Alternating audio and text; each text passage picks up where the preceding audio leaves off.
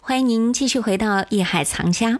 今天我们一起了解乾隆大阅图。郎世宁曾经为皇帝和后妃画过不少的肖像。他在保持欧洲绘画注重人物解剖结构长处的同时，又适当的吸取了传统中国写真技艺的表现手法。所画人物均采用正面光照，完全摒弃了欧洲绘画当中侧面光照所产生的阴影。同时，减弱光线的亮度，使人物面部五官都清晰的显现了出来。郎世宁还与若干中国的宫廷画家一起创作了很多描绘当时发生的事件和人物的纪实绘画，具有重要的历史价值。可是，为什么我们在收藏市场上很难看到郎世宁的真迹呢？好，马上让我们进入到艺海藏家。继续了解，欢迎走入艺海藏家。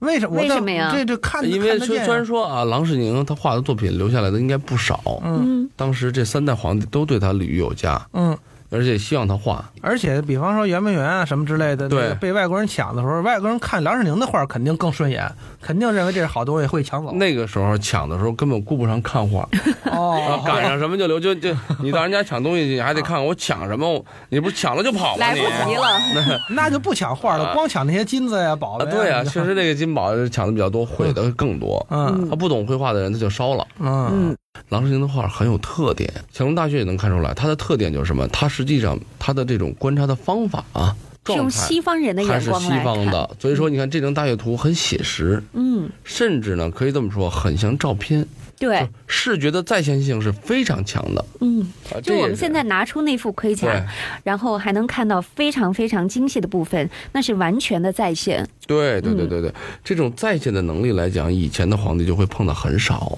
哎，那郎世宁有徒弟没有？啊有很多徒弟，他就是有官办徒弟，就是呃皇帝让他带的这些画师，哦你要跟郎世宁学习，嗯啊，这郎世宁不就算师傅了吗？嗯啊还有一些当然就是郎世宁主动的，哎，就是说去跟中国的这些宫廷画师们去探讨，嗯，啊那应该说，在宫廷画里边，就除了郎世宁画这种东西之外，后来应该还有很多人都画啊，这种对，还有就很学着他的。确实这种画风啊，哎，对，是确实有你说的这个非常对啊，有很多，所以你看咱们再看展览的时候，你会发现，哎，有些画感觉跟西方绘画就郎世宁画的一样，但它确实不是郎世宁出自中国画啊，家中之国画手。家是找但是呢，他是学习了郎世宁的画法，啊，对对对对，所以这个是我想跟大家谈，就是很重要的一点，就是用什么样的方法表现什么样的题材，这是非常重要的一件事儿。如果乾隆大阅图，乾隆这张骑马的这种戎装像，咱们现在设想一下啊，不用这种西画的方法，你就没有那种马那种健硕人物的饱满远山这种空间，嗯，对吧？你想，如果咱们换一个角度，咱们用的是中国的水墨画，这时候你想象也能感觉到，相对大阅图来讲，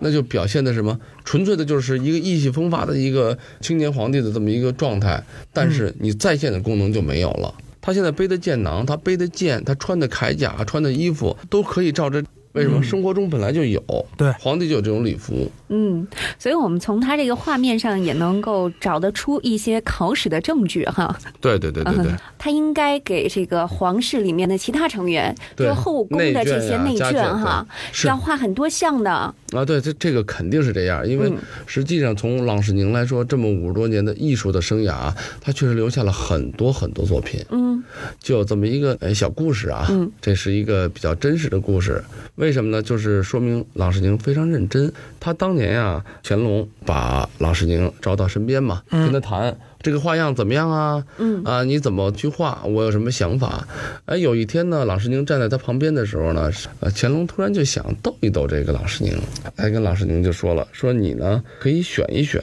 选什么呢？选一个最美的嫔妃。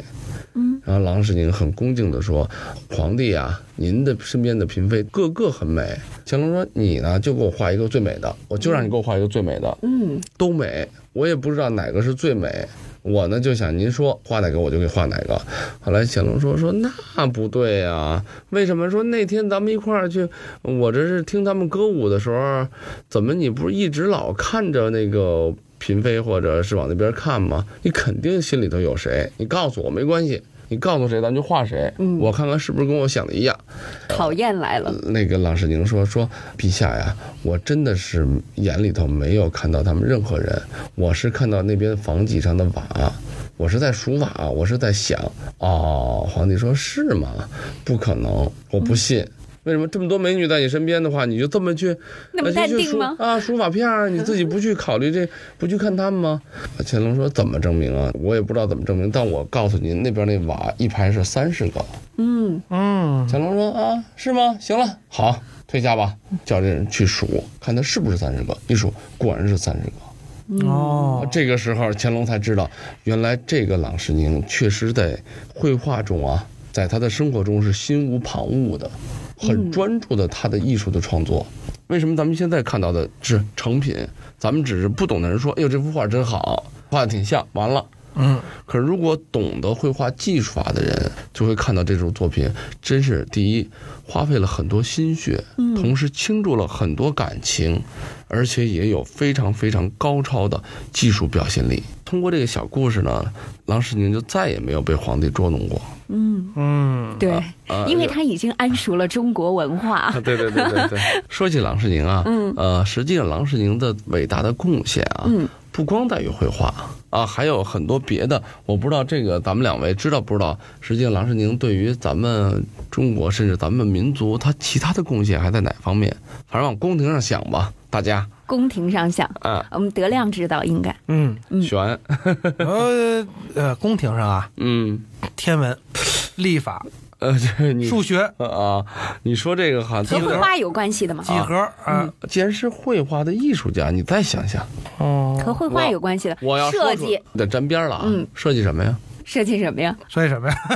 好，呃，你看这个是一个，咱们讲一个题外话啊，就是现在咱们所说的，实际我说出来大家都知道，就是圆明园。因为当时从康熙开始营建圆明园的时候，就有一个想法，就是我是万园之园，嗯，我要在世界上我这个建筑都是最完美的，怎么办呢？我这时候就要需要西方人来来去告诉我他们的当时设计是什么样，我要让他去结合，嗯，所以说那个时候最受器重的郎世宁为首，作为西方的这个设计的主体力量参与进来，以至于咱们现在后来看到的圆明园的图纸啊，很多大部分图稿都是出自于郎世宁和郎世宁带领的这些西方的艺术家，包括中国的艺术家的手笔之中。比如说啊，咱们那些大水法呀，咱们看到那些西方很明显的那种巴洛克或者什么哥特等等这种西方艺术形式的这种风貌在里头。嗯，同时呢，它房子上又有那种传统的什么船呀、又有传统的那种房脊啊，又是中国的。